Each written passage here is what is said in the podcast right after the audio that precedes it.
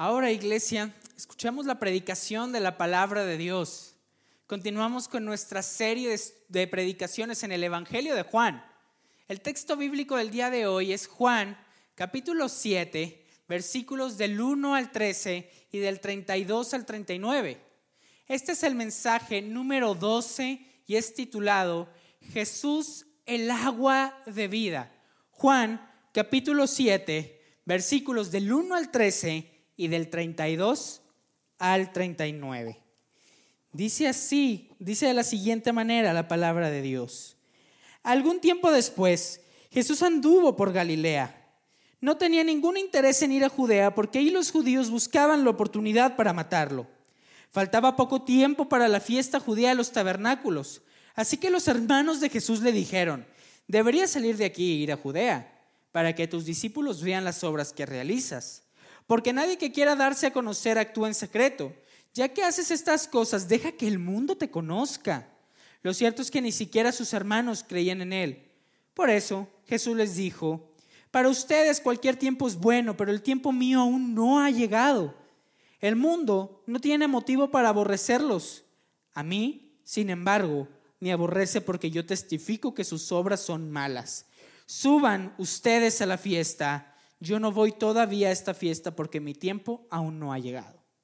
Dicho esto, se quedó en Galilea. Sin embargo, después de que sus hermanos se fueron a la fiesta, fue también él, no públicamente, sino en secreto. Por eso, las autoridades judías lo buscaban durante la fiesta y decían, ¿dónde se habrá metido?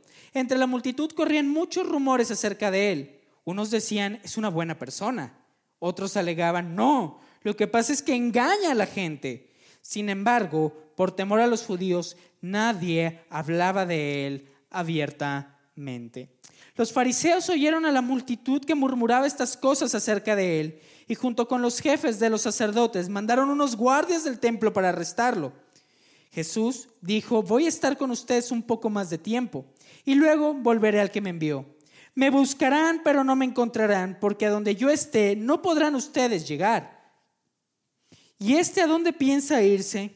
Que no podemos encontrarlo. Comentaban entre sí los judíos.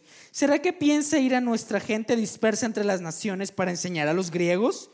¿Qué quiso decir con eso de que me buscarán, pero no me encontrarán? Y donde yo esté, ¿no podrán ustedes llegar? En el último día, el más solemne de la fiesta, Jesús se puso de pie y exclamó, si alguno tiene sed, que venga a mí y beba. De aquel que cree en mí, como dice la escritura, brotarán ríos de agua viva. Con esto se refería el Espíritu Santo que habría de recibir más tarde los que creyeran en él. Hasta ese momento el Espíritu no había sido dado porque Jesús no había sido glorificado todavía. Amén. Señor, te damos gracias por tu palabra, porque tú eres bueno y tú nos permites, Señor, atesorar tu palabra en nuestro corazón. Te pedimos, Señor, que nos permitas, Padre, discernir qué es lo que quieres llamarnos a nuestros corazones, qué es lo que tú quieres hacer en nuestras vidas a través de esta tu palabra. Bendícela, Señor, que penetre en lo más profundo de nuestro corazón y que podamos mirar y ver las realidades del Evangelio en nuestra vida. En el nombre de Jesús oramos. Amén. Cuando yo estaba en secundaria, yo tenía uno de mis mejores amigos del cual tenía una muy buena relación con él.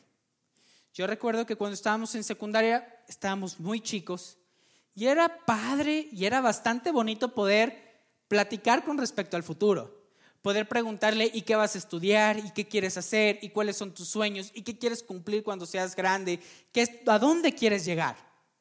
Y yo recuerdo escuchar sus palabras y decir, cuando yo sea grande, yo quiero tener el mejor coche deportivo, yo quiero poder tener una casa, yo quiero tener una mujer hermosa, yo quiero poder tener mucho dinero, quiero tener grandes cantidades de dinero.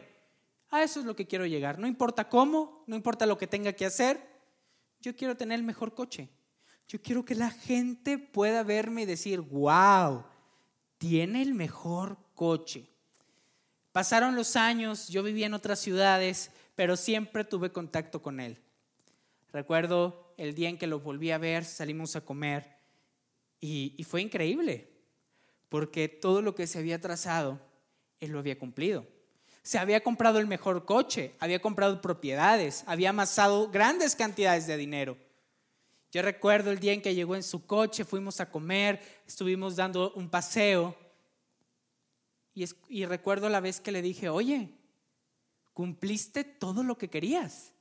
Cumpliste todas tus metas, cumpliste tus sueños, está realizado. Hiciste todo cuanto me dijiste que querías estar y que querías hacer, lo cumpliste. Lo sorpresivo fue su respuesta. La respuesta para mí fue muy sorpresiva porque me dijo, sí, pude comprarme el mejor coche deportivo, pero solamente la felicidad me duró unos cuantos días. La emoción se fue. Compré el coche, estaba feliz, estaba muy alegre por esta situación, pero ahora me da igual. Sigo sintiéndome vacío, sigo me sintiendo insatisfecho. Esta persona, querida iglesia, este gran amigo mío, hizo muchas cosas para poder conseguir lo que él quería. Ahorró, rezó a Dios, iba a misa, era moralmente una buena persona, es moralmente una buena persona, moralmente hablando. E hizo muchísimas cosas para poder conseguir sus metas, pero cuando las cumplió, seguía sintiéndose insatisfecho. Seguía sintiéndose sediento por decir, ya lo conseguí todo, ¿y ahora qué?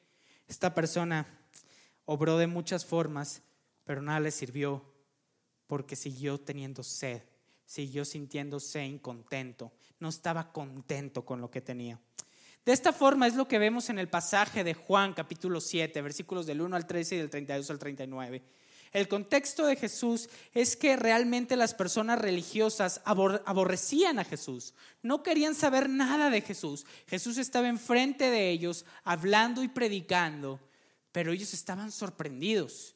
Lo más importante de reconocer es que estas personas no eran gentiles, no eran personas de Samaria, no eran personas que realmente no eran judías, eran judíos. Y eran personas religiosas, eran personas que iban a las fiestas, hacían los rituales, iban a la sinagoga, leían las escrituras y lo sorprendente es que Jesús estaba enfrente de ellos y lo rechazaban. Y lo rechazaban por completo. Lo que este texto bíblico nos quiere hacer ver es cómo todas nuestras obras las podemos hacer sin tener en mirada en nuestro enfoque Jesús. Y eso produce que nosotros tengamos poco contentamiento, nos sintamos insatisfechos, no estemos llenos. Y es que todo el libro de Juan, querida iglesia, tiene algo en común. Todos los capítulos y todos los versículos tienen un propósito especial. Mostrarnos a Jesús para que tú y yo podamos creer en Él y creer en lo que Él dice que Él es. Anteriormente mostrábamos que eh, Jesús era el pan de vida. Ahora se nos va a mostrar que Jesús es el agua de vida. Por lo tanto, la pregunta de la predicación del día de hoy es la siguiente. ¿Cómo nos muestra Jesús que Él es el agua de vida? ¿Cómo nos muestra Jesús que Él es el agua de vida? Y van a ver tres cosas con las cuales nos va a mostrar que Él es el agua de vida. Número uno, una situación. Número dos, una celebración. Y número tres, una invitación. Tienen ahí sus bosquejos, ya sea digitales o impresos. Número uno, la primera cosa va a ser que a través de una situación nos mostrará que Él es el agua de vida. Número dos, una celebración. Y número tres, una invitación. Con respecto a una situación, Jesucristo nos quiere mostrar la realidad del corazón de los hombres. Pero primero vayamos al contexto. El primero y el segundo versículo nos dice lo siguiente. Algún tiempo después, Jesús andaba por Galilea.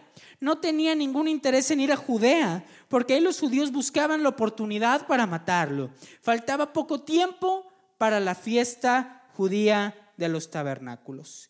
Lo primero que debemos de observar en este texto, querida iglesia, es que se nos dice algún tiempo después. ¿Algún tiempo después de qué? Bueno, de cuando Jesús en el capítulo 6 de Juan, él había declarado que era el pan de vida. Y no solo que era el pan de vida, sino que Él era Dios, que era el Hijo de Dios. Y por lo tanto se nos dice Juan 6, y lo vimos anteriormente en la predicación pasada de nuestro pastor, el pastor Marco, se nos dice que los judíos, muchos de los que lo seguían, muchos de los que estaban con ellos, se enojaron tanto que personas le dieron la espalda y se fueron. Jesús se volvió impopular al decir pan de vida, al decirse que Él era divino, que era el Hijo de Dios, muchas de las personas dijeron, wow, esto es, esto es difícil de entender, no puede ser así, y nos vamos. Y ahora se nos dice en Juan 7 que algún tiempo después Él estaba en Galilea y que no solo estaba en Galilea, sino que no tenía el interés en ir a Judea por un propósito principal. Y se nos dice que es porque quería, querían matarlo. Claro, Jesús se autoproclamaba Dios. Jesús, el Hijo de Dios, estaba en la tierra. Las personas rigurosamente religiosas escuchaban estas frases de Jesús, escuchaban su predicación, se ofendían y buscaban la oportunidad para matarlo. Buscaban la oportunidad para apresarlo y poder destruir su ministerio. Y se nos dice ahí también en el versículo 2 algo bien importante que tenemos que tomar en cuenta y lo tenemos que anotar. Dice que faltaba poco tiempo para la fiesta de los tabernáculos. ¿Por qué Jesús no tenía interés en ir a Judea? Bueno, porque estaba a punto de acontecer una de las fiestas judías más importantes para el pueblo judío, la fiesta de los tabernáculos. Por lo que entonces lo que hace Jesús es decir, no, no es mi tiempo de ir ahora, los judíos están bastante enojados conmigo, me quieren matar, no es el tiempo de ir. Pero en los versículos 3 y 7 se nos presenta una historia bastante triste, querida iglesia. Y se nos dice lo siguiente en el texto. Así que los hermanos de Jesús le dijeron, deberías salir de aquí e ir a Judea, porque tus discípulos, para que tus discípulos vean las obras que realizas, porque nadie que quiera darse a conocer actúa en secreto. Ya que haces estas cosas, deja que el mundo te conozca. Lo cierto es que ni siquiera sus hermanos creían en él. Por eso Jesús les dijo, para ustedes cualquier tiempo es bueno, pero el tiempo mío aún no ha llegado. El mundo no tiene motivos para aborrecerlos, pero a mí, sin embargo, me aborrece porque yo testifico que sus obras son malas. El texto en, el versículo, en uno de los versículos se nos dice que ni siquiera sus hermanos creían en él. Su propia familia no creía en Jesús. Y hay seis capítulos en donde Jesús se presenta, hace milagros, se presenta como el Hijo de Dios. No lo ven estos milagros, los ven, perdón, estos milagros presencialmente, de primera mano, y se nos dice que la incredulidad era tan grande que sus propios familiares lo rechazaban. Y se nos dice el motivo por el cual lo rechazaban. Y se nos dice que sin embargo lo aborrecen porque Él testifica que sus obras son malas, versículo 7. Jesús le dice a sus hermanos, a ustedes nadie los aborrece, no tienen por qué, pero a mí yo les caigo mal, a mí me detestan porque él testificaba que sus obras eran malas. Jesús contesta lo siguiente con respecto al tiempo y con respecto a la incredulidad de su familia. Y dice, para ustedes cualquier tiempo es bueno, pero el mío no ha llegado, versículo 5. Y el versículo 6 nos dice, el mundo no tiene motivos para aborrecerlos, a mí sin embargo me aborrece, porque yo testifico que sus obras son malas. ¿Qué es lo que hacía Jesús? ¿Qué es lo que hacía Jesús que los religiosos, las personas que leían las escrituras, las personas que iban a la sinagoga, las personas que hacían y cumplían con todos los rituales judíos, hacían que aborrecían a Jesús? Bueno, lo que hacía Jesús me gustaría ilustrarlo como una imagen que frecuentemente pasa con nuestras familias. Cuando yo era niño, yo me acercaba con mi mamá y le decía a mi mamá, mami, te amo mucho, mami estás bien bonita. Y la abrazaba y la besaba. Le decía, mami, eres la más bonita de todas. Y mi mamá me apartaba y me decía, ¿qué quieres? ¿Qué es lo que quieres de mí? Y yo, bueno, mami, es que en realidad lo que yo quiero es que me des permiso, por favor, para ir con mis amigos cine al solo. sin que nadie, ningún adulto nos acompañe.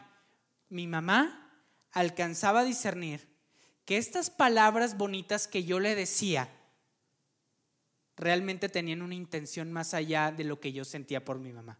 Quería algo, quería obtener algo de mi mamá. ¿Qué? Un permiso. Jesús testificaba en los corazones de los religiosos porque sabían que realmente lo estaban rechazando, pero hacían muchas obras. Eran estas personas como tú y como yo que podían ir a la iglesia, que leían la Biblia, que hacían muchas obras de caridad, que hacían muchísimas cosas religiosas, pero aborrecían a Jesús. Y Jesús precisamente lo que está tratando de decirle a sus hermanos es que Él conocía el corazón de las personas con las que Él se dirigía y hablaba. Él conocía el corazón de estas personas religiosas, como mi mamá conocía realmente qué es lo que yo quería obtener de ella al decirle, mami, te amo. Él testificaba que en nuestro corazón, pues no estaba alineado sus obras religiosas verdaderas con el amor que tenían por Dios, porque lo estaban rechazando a Él, al Hijo de Dios. Y Jesús nos da un ejemplo bastante claro. En Juan capítulo 5, versículos 42 y 43 nos dice, pero ustedes los conozco. Jesús dice, los conozco y sé que no aman realmente a Dios. Yo he venido en nombre de mi Padre y ustedes no me aceptan. Pero si otro viniera por su propia cuenta, a este sí lo aceptarían. ¿Qué es lo que nos quiere decir Jesús en este punto número uno al presentarnos esta situación? Bueno, nos quiere presentar sencillamente la situación del corazón del hombre. Los hombres religiosos hacen obras, obras porque aman mucho a Dios, quieren creer que tienen el favor de Dios por voy a misa, rezo, voy a la iglesia, sirvo, hago muchísimas cosas religiosas, por lo tanto sé que Dios me bendice, está conmigo y tengo una relación perfecta con Él. Pero Jesús lo que les está tratando de decir a estos judíos es, ah, ah, tu corazón no concuerda con tu vida. Porque yo estoy aquí, estoy enfrente de ti, el Hijo de Dios, y me estás rechazando. Estás enfocándote tanto en las obras que tú puedes hacer de las cuales quedas insatisfecho, quedas poco contento, sientas un vacío en tu corazón y yo me presento a ti, estoy frente a ti, ya hice milagros, ya hice obras, ya te enseñé mi poder y mi autoridad.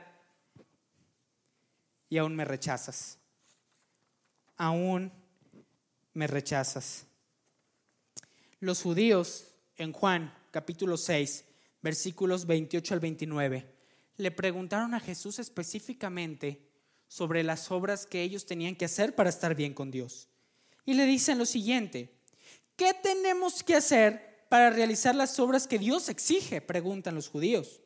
Y Jesús contesta, esta es la obra de Dios, que crean en aquel a quien Él envió, que crean en aquel a quien le envió. Jesús no dice, que hagas muchas obras, que te la vivas en la sinagoga, que te la pases memorizando las escrituras, ah, ah, que creas en aquel que Dios envió, Jesús. Por lo tanto, iglesia, ¿qué estaba atacando Jesús? ¿Por qué aborrecían tanto a Jesús? Porque Jesús iba directamente al corazón de estos fariseos, directamente al corazón de estos hombres religiosos, que podemos ser tú y yo, de que toda su vida religiosa no era genuina que estaban enfocados en obras, que estaban pensando en que sus obras les daba salvación, que estaban enfocados en que sus obras los hacían personas mejores que otros. Si se dan cuenta en este pasaje, Jesús no se está dirigiendo a gentiles, Jesús no está, no se está dirigiendo a una mujer samaritana, Jesús no se está dirigiendo a ellos como pecadores que no son judíos, se está refiriendo a los propios judíos. Eso era lo que estaba atacando Jesús. Eh, hace algunas semanas comenté que en el grupo de jóvenes del cual yo iba, eh, pues eran muchos chavos los que íbamos al grupo de jóvenes. En esta iglesia yo crecí, íbamos muchos jóvenes y todos aparentábamos potencialmente ser próximos líderes de la iglesia. Una de las cosas que nos decían en la iglesia, en el grupo de jóvenes, es, ustedes son los próximos pastores, los próximos ancianos, los próximos líderes de jóvenes, los próximos misioneros, y todos nos animábamos. Todos decíamos, oh sí, así va a ser. Tiempo después muchos abandonaron. Todas estas personas que abandonaron íbamos muchas veces, cuatro veces a la iglesia, íbamos a todas las reuniones de jóvenes, participamos en las misiones de corto plazo y aún así muchos abandonaron. Que es lo mismo que pasa con los judíos. Ellos piensan que a través de las obras que hacen les da una imagen aparente delante del pueblo, pero ¿qué creen, iglesia? Adentro, en su corazón, no eran genuinos. No concordaba su corazón al rechazar a Jesús con sus obras. Jesús menciona entonces, iglesia, número uno, que Él nos va a mostrar que Él es el agua de vida a través de una situación. ¿Cuál es esta situación? La situación del hombre queriéndose ganar el favor de Dios a través de las obras. Constantemente tú y yo queremos ganarnos el favor a través de las obras. Queremos que nos vean, queremos que nos reconozcan, queremos limpiar, queremos hacer las cosas que nadie quiere hacer para decir, aquí estoy, mira, soy cristiano, me voy a ganar el cielo. Jesús atacaba esta actitud del corazón de los judíos. Él decía, ah, ah, de eso no se trata la fe, de eso no se trata seguir a Dios, sino se trata de, como acabamos de ver, que nos Juan 5 nos dice, creer que aquel que Él envió. Juan capítulo 6, versículo 28 al 29. Pero ahora el versículo 6 y 8 también nos dice lo siguiente con respecto a la situación.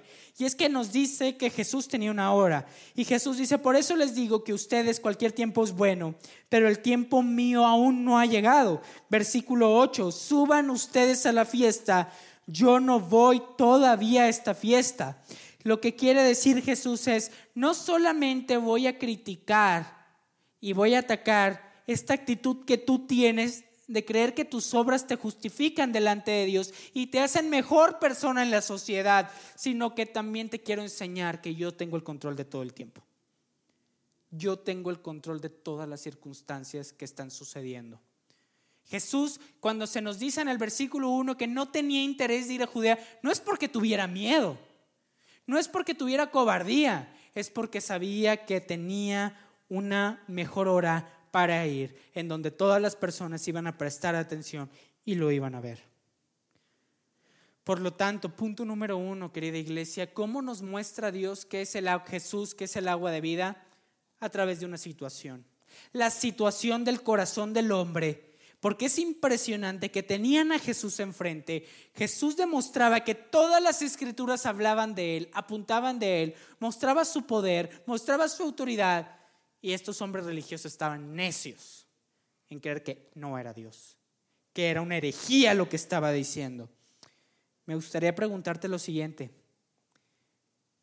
¿No somos muchas veces como estos hombres religiosos, querida iglesia? ¿No muchas veces nos comportamos así? ¿No muchas veces nos enfocamos más en lo que yo puedo hacer, en lo que yo estoy haciendo, en lo, mi potencial que tengo para hacer obras? Y realmente rechazamos esta gracia que Jesús ofrece? ¿No somos tú y yo a veces estos hombres religiosos que estamos ciegos, criticamos y juzgamos, nos ponemos la estafeta de mejores en la sociedad, pero realmente nuestro corazón está lejos de la realidad del Evangelio en nuestras vidas? Muchas veces, querida iglesia, queremos llenar el vacío en nuestro corazón que tenemos de Jesús por obras de caridad, por obras de justicia, por venir mucho a la iglesia, pasar horas sentado leyendo la Biblia y tener una etiqueta que diga soy muy justo por lo que hice. Y no, lo que atacaba a Jesús era precisamente eso. No eres justo por lo que tú haces, sino vas a conocer que eres justo por lo que yo voy a hacer por ti. Punto número uno, ¿cómo nos muestra Jesús que es el agua de vida? Primeramente mostrándonos nuestra condición. Él nos muestra nuestra condición pecaminosa y caída de que aún los hombres religiosos podemos estar muy apartados de Dios, muy apartados de Jesús, no amar verdaderamente a Jesús. Y número dos, Jesús nos enseña que es el agua de vida y lo va a hacer a través de una celebración. El versículo del 2, 9 al 13 nos dice lo siguiente. Faltaba poco tiempo para la fiesta judío de los tabernáculos. Contexto. Versículo del 9 al 13. Dicho esto, se quedó en Galilea. Sin embargo, después de que sus hermanos se fueron a la fiesta, fue también él, no públicamente, sino en secreto. Por eso las autoridades judías le buscaban durante la fiesta y decían, ¿dónde está? ¿Dónde se habrá metido? Entre la multitud corrían muchos rumores acerca de él. Unos decían, es una buena persona. Otros alegaban, no, lo que pasa es que engaña a la gente. Sin embargo, por temor a los judíos, nadie hablaba de él abiertamente. Ahora vamos a una de las cuestiones más importantes de este texto bíblico, iglesia, la fiesta de los tabernáculos. El contexto principal de este pasaje se nos dice que Jesús primeramente no tenía el interés de ir, después sus hermanos le instan a ir a Jerusalén, al área de Judea, para celebrar la fiesta, y Jesús dice, todavía no es mi hora. ¿Y por qué entonces es tan importante esta fiesta judía? ¿Por qué es tan importante esta fiesta judía? Tan es así que la gente murmuraba, la gente esperaba a Jesús, los líderes religiosos estaban, ¿dónde está este tipo? ¿Dónde está Jesús? Bueno, el punto principal de este texto bíblico, iglesia, es que quiero que sepas que Jesucristo nos mostrará que Él es el cumplimiento de esta fiesta de los tabernáculos, que Él, de Él se trata y Él es el verdadero motivo de la fiesta de los tabernáculos. Pero primero, quiero hacer una pausa. ¿Qué es la fiesta de los tabernáculos? ¿Qué se hacía en esta fiesta de los tabernáculos? ¿En qué consistía esta fiesta con un nombre raro tabernáculos? Bueno, iglesia, era una conmemoración de mucha alegría de los judíos, porque recordaban que Dios les había proveído de todo lo que necesitaban a sus antepasados cuando estaban caminando en el desierto. Esta era una ceremonia en donde decían, Dios nos sacó de la esclavitud de Egipto y estuvimos en el desierto y nunca nos faltó nada. Dios proveyó de comida, Dios nos proveyó de ropa, Dios nos proveyó de agua. Y, lo más importante que hemos de entender es que en esta fiesta se hacían algunos rituales. Entre ellos, uno de los rituales que se hacía es que se sacrificaban 70 bueyes, se tocaban todos los días la trompeta, pero la más importante es que había un ritual que era el derramamiento del agua o bien libación del agua. ¿Qué, significaba esta libación del agua? Simplemente el sacerdote en el último día de la fiesta iba con una charola o con un tambo de agua e iba derramando agua por todo el templo. Iba derramando agua por todo el templo. Y esto era una ceremonia que recordaba lo que Dios había hecho con el pueblo de Israel en el desierto. ¿Qué había hecho? Les había proveído de agua lo encontramos este suceso en Éxodo 17, del 5 al 6, en donde Dios le dice a Moisés que con la vara que él le había dado, llevara consigo a algunos de los ancianos de Israel y que golpease con la vara con la que golpeó el nido una roca que estaba en Joreb. Y de esa roca iba a salir agua que daría vida a los israelitas en el desierto, que estaban sedientos. Y lo que nos va a mostrar Jesús es que a través de esta fiesta, pues los religiosos, ¿cómo se tomaban esta fiesta? Ah, pues vamos a hacer el ritual otra vez, como siempre lo hemos dicho, vamos a estar presencialmente ahí, vamos a ver cómo el sacerdote derrama el agua, sacrifican a los 70 bueyes, se toca todos los días la trompeta y tan tan se acabó. Pero lo que Jesucristo va a hacer es decirle, vean cómo está su corazón, que realmente se creen hombres que aman a Dios, pero no entienden la fiesta, porque esta fiesta se trata de mí. Esta fiesta se trata de mí. En los versículos 11 al 13 se nos dice lo siguiente. Las autoridades judías buscaban durante la fiesta y decían, ¿dónde se habrá metido? Entre la multitud corrían cerca de él. Unos decían, es una buena persona otros alegaban, no, lo que pasa es que engaña a la gente. La gente seguía confusa con respecto a quién era Jesús. La gente no tomaba todavía una posición clara con respecto a Jesús. Y déjame decirte algo. Hasta el día de hoy, la gente todavía no tiene una posición clara de quién es Jesús y qué hace Jesús. Es bien triste, iglesia, cuando tú vas a una librería y ves en los estantes de libros, incluido a veces muchas, muchas librerías cristianas, puede ser el Sandbox de tu conveniencia, al que esté más cerca, vas a ver que en el estante hay muchos libros que hablan con respecto a Jesús. Hay libros, por ejemplo, de temas de por qué Jesús era de izquierda, o por qué Jesús era de derecha, o Jesús el padre del capitalismo, o Jesús un revolucionario, Jesús un hombre de negocios. Y el título es Cinco cosas que Jesús nos enseñó para hacer negocios. La gente el día de hoy sigue confundida con respecto a quién era Jesús. Unos dicen, sí, una buena persona, como el día de hoy Jesús era un líder político, Jesús era un líder social, pero el día de hoy también, y anteriormente también, los judíos no tomaban una posición con respecto a Jesús. Y no creían en Él y no sabían ni siquiera qué creer con respecto a Él, porque decían, wow, hace milagros, wow, hace proezas, hace cosas padrísimas, pero no, no, no, no, no, no, yo soy un hombre religioso, mis obras, ¿qué onda? ¿Cómo que mis obras van a ser atacadas? ¿Cómo que mis obras no cuentan para nada?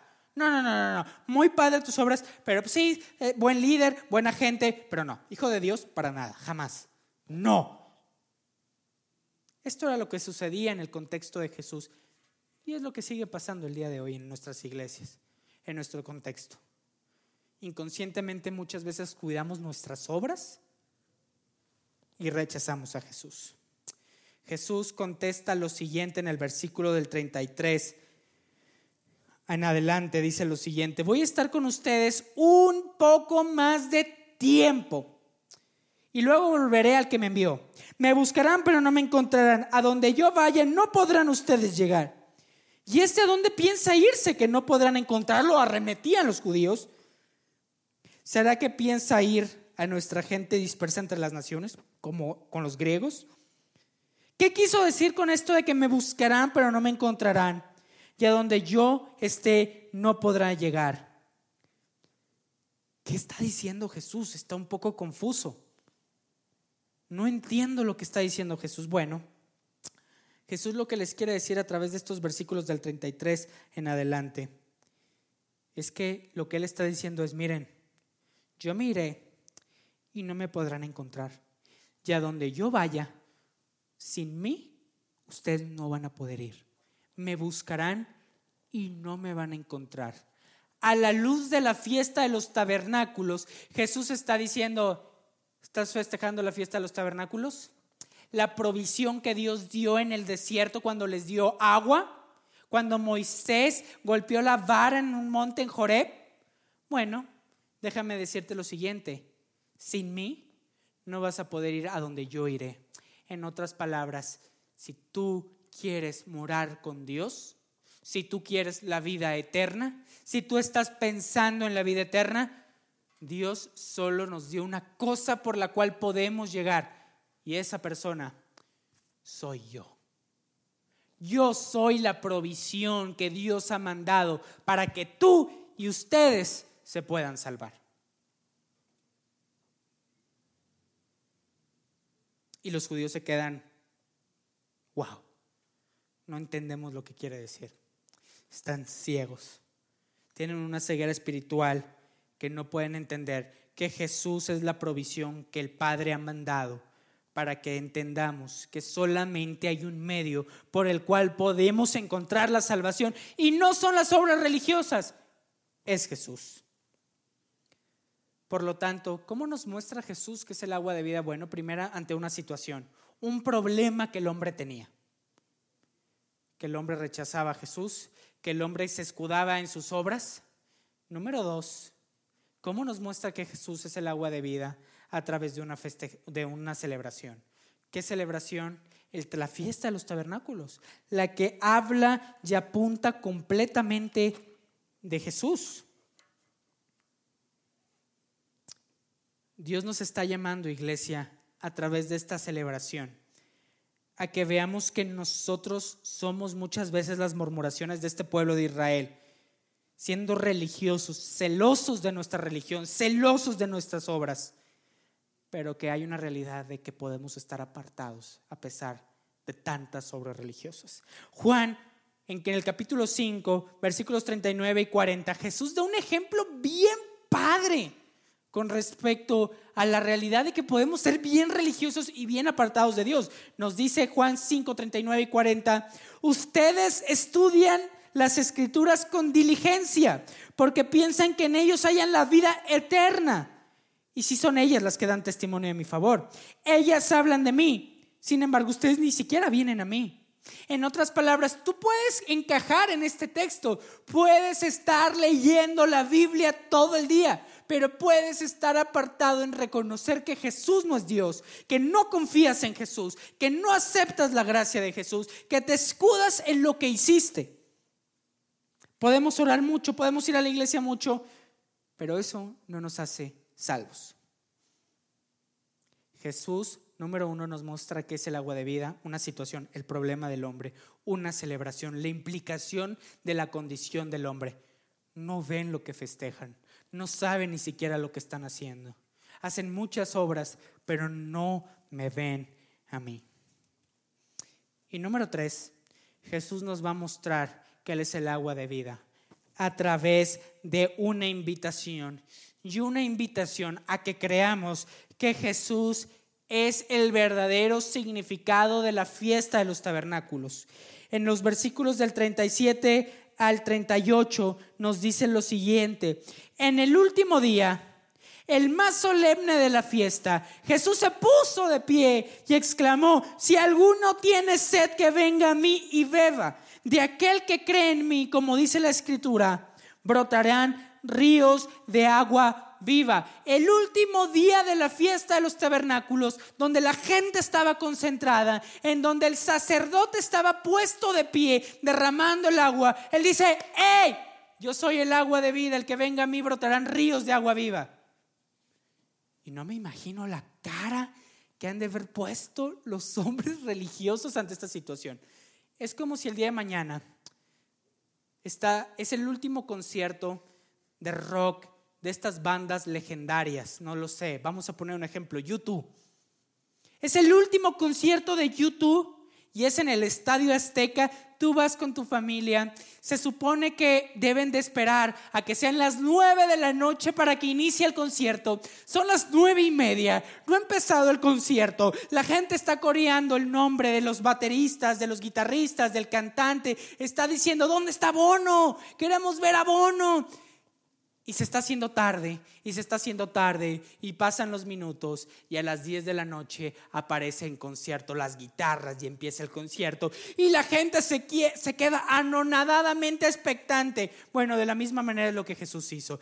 En el mejor tiempo, en el mejor lugar, en la mejor circunstancia, cuando el sacerdote estaba en pleno derramamiento del agua, Jesús dice, no, soy yo el agua de vida de aquel que cree en mí, como dice la escritura, brotarán ríos de agua viva. Querida iglesia, todo el tiempo, todos los días de nuestra vida, podemos buscar la satisfacción en obras, en cosas, en cosas que no son Jesús, en una buena moral, en lo que puedo llegar a ser en la iglesia, en lo que puedo ayudar al pastor, en lo que yo puedo llegar a ser y el potencialmente de mis obras. Pero Jesucristo les está diciendo a los judíos, nada de esto te va a llenar, solamente yo te puedo llenar, solamente el agua que bebas en mí te va a satisfacer, solamente te va a traer satisfacción el agua que yo te puedo